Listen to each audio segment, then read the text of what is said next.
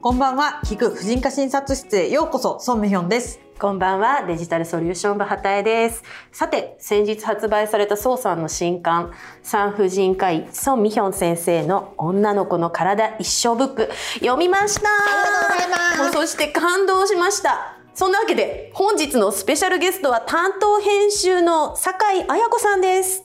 ようこそ、聞く婦人科診察室へ。よろしくお願いします。酒井です。酒井さんは小学館から来てくれました。第三児童学習局学び編集室にいらっしゃるんですね。いろんな子供向けの学習シリーズが多くて、今だとドラえもんなんとかワールド、科学ワールド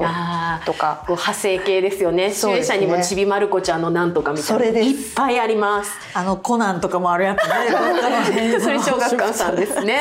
そうなんだはい。はいいや実はねお近くオフィスお近くなんですけれど、本当今日は初めましてということで、はいわざわざ来ていただいてありがとうございます。ありがとうございますあれなんですよね。酒井さんは孫さんとこちらが2冊目のお仕事でいらっしゃる。一冊目は？一冊目は生理大丈夫ブックって言って結構ロングセラーになってるんですけど、まあ、生理にとか、まあ、体の変化に特化した、まあ、思春期向けプレ思春期から思春期向けの本だったんですけれども、あの今度はさらにこう一生のヘルスケアさらにその、まあ、例えばこう働くとか産む産まないとか更年期とか、まあ、体のことも包括したなんか一生のことについて考えるブックみたいな。いやそうなんですよ本当にあのなんていうんですか？前回はねあのグブルーの表紙で可愛くて、で今回ピンクの表紙でこうついな感じで作られてらっしゃると思うんですけれどもタイトルに「一生」って書いてあるじゃないですか。はい。本当に女の子の一生について知っておきたいことがギュッ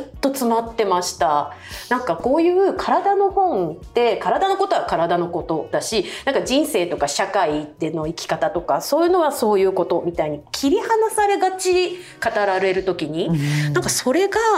きちんとなんか実際切っても切り離せないものだから、一緒に書いてあるってなんて役に立つんだと思って。いや本当にその通りで、うんなんか本当お医者さんでいろいろ話されてる方とかも多いんですけれども例えばじゃあ子供をいつ産むのがいいのとか言ったらかなりたくさんのお医者さんがそれは医学的には早い方がいいよとか言うんですよ。でも別にそれはそれは分かってるわって感じじゃないです？うんうんうん。でもじゃあ若くければ若いほどいいのかっていうとまたこう社会的なリスクの問題とかもあるしキャリアが途絶したりとか。で例えばそのこう男性側とのパートナーシップのこととか、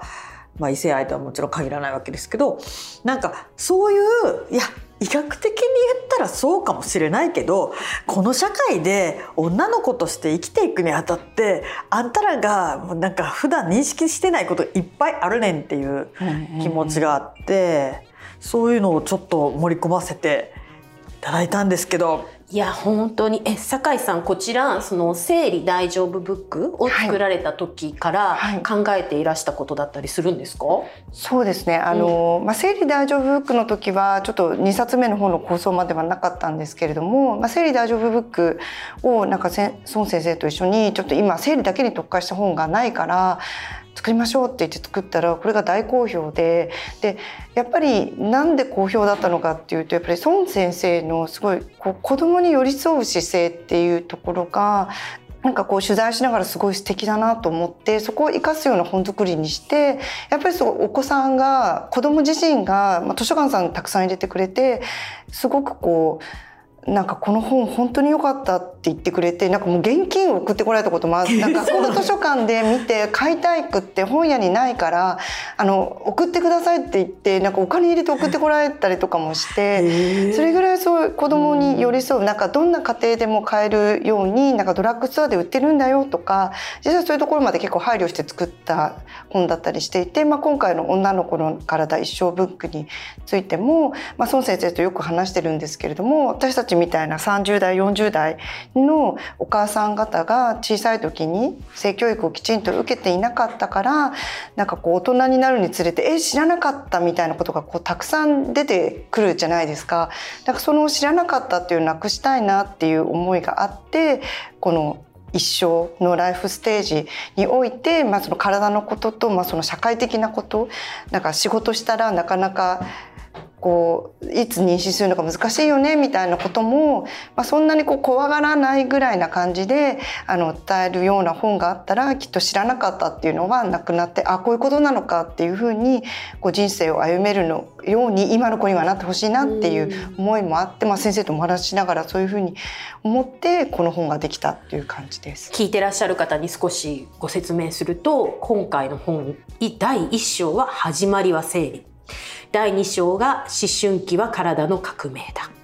第3章で自立すること働くことっていうことでここでねもうキャリアの話が入るわけですよね。そよねそしてそこでじゃあ女性だから、まあ、出産妊娠はつき妊娠出産はつきものですよねってことじゃなくて第4章は産む人生産まない人生。そして第5章はママ世代も気になる最後の整理っていうことで本当に一生が詰まってて私これあの娘に読んでほしいのはもちろんなんですけどもちろん自分が読んで、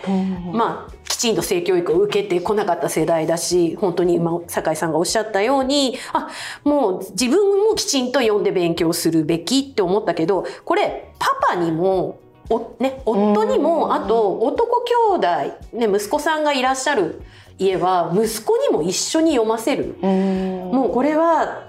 家族に一冊必要って思いまし確かにこれは父親にも読んでほしいし男子にも読んでほしいですよね。そうなんですよ。例えば私息子がいますけれどやっぱりこれをきちんと読んでおいて彼女に対する意識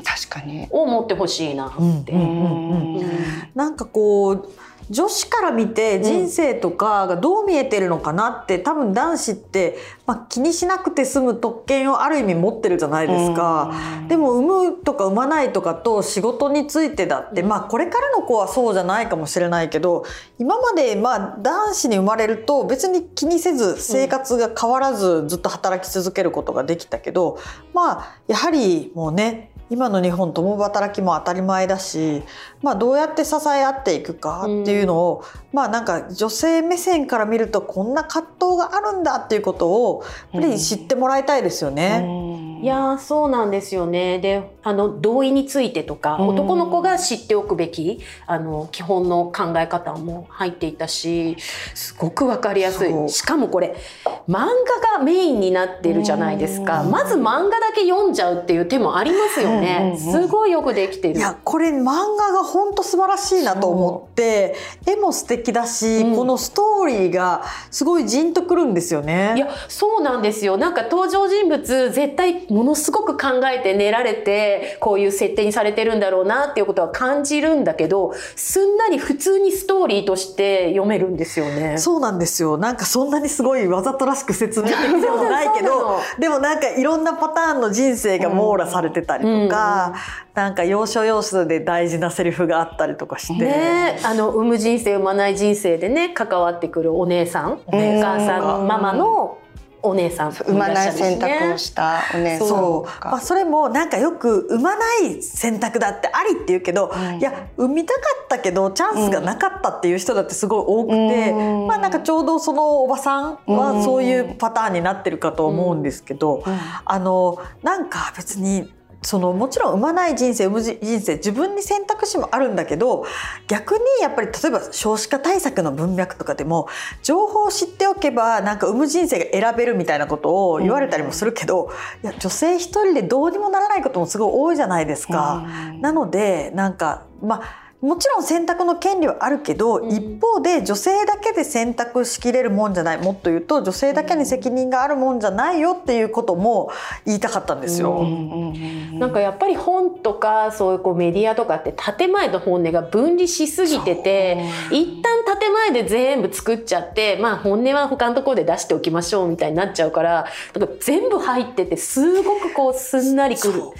飲み込めるっていうか。極力綺麗事で終わらせない。そうですね。あの多分漫画をざっと子供だったら読んで、うん、なんか分かった時点で気になるところをこうテキストも読み始めるんだろうなと思ったんですけどテキストかなり突っ込んでらっしゃいますよね。いや結構ね。結構突っ込んでます。この QA もなんか。いや Q&A があまりに激しすぎて 本当ですごいぞ全部入ってるぞって、まあ、私たちもねこの番組あの100回以上やってるんでもうあれやこれや突っ込みまくって大変なことになってるんですけれども、結構全部入ってるなみたいな。そうなん今ですよ。子供に伝えるべきこと全部入ってたなみたいな。なんか、うん。それこそねリプロダクティブヘルスライズ、セクシャルリプロダクティブヘルスライズのことも入ってるしまああのそれこそねあのつわりのことから性暴力のことまで、うん。まあなんかどこがどの時期に読んで響くかわからないんですけどまあ何回も読み返してもらえるといいかなと思って。そう漫画のところであの遊びに行った先の大学生のお姉ちゃん。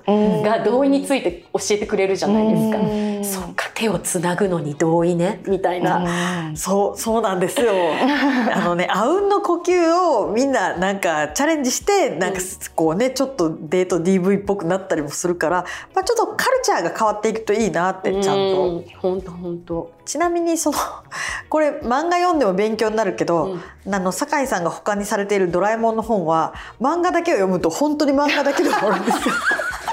あの本はもう期間のテントウムシコミックのドラえもんのテーマに合うものを持ってきているので ちょっと漫画だけだと本当に漫画だけで終わる なんか宇宙の話でなんかあのねビー玉であのち なんか地球が救われるあの未知との遭遇とか入ってて「お前息子お前それドラえもんのコミック肩を回しちゃうか」みたいな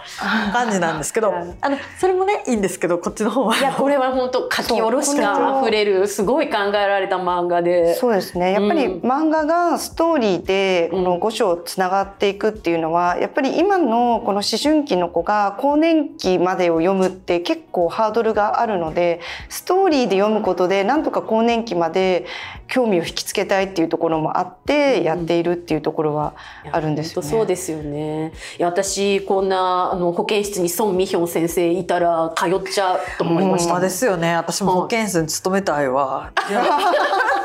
ちょっと一回や ななれるもんなんですか？いやこれはねわかんないけど養護教員の免許がいるんじゃないですかね。そっか。そうでもなんかそれこそね、ユースクリニックみたいな感じで、なんかこうねある自治体とかではなんか児童館みたいな子供がすでに集まるところにオンラインで産婦人科とつないでそういうなんか診察みたいなのができるようにトライするとこもあるので、うんまあなんかどんどん思春期の方々と関わっていきたいです。いや本当にねちょっとこれ一冊一家に一冊、うん。私心からおすすめいたします。リー読者にはぜひ手に取ってほしい。ちょっと最後にぜひ酒井さんにはい。言い残したことな言いど残したことそうですね、はい。あのなんか漫画もあるしその結構その Q&A 最初に言ったんですけれどもその孫先生が子供に寄り添う姿勢をすごく入れているので例えばなんか親との距離感がうまく取れないみたいなこう子供に対してこう親親のことが嫌だなって思っちゃうんだよっていう子供に対して孫先生は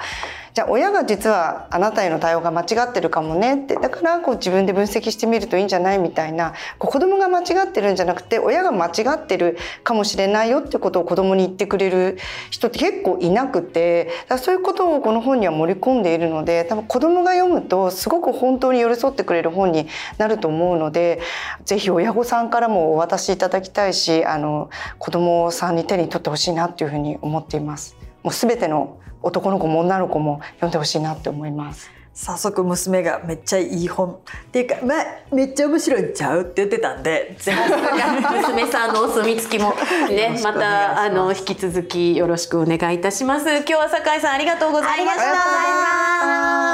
た。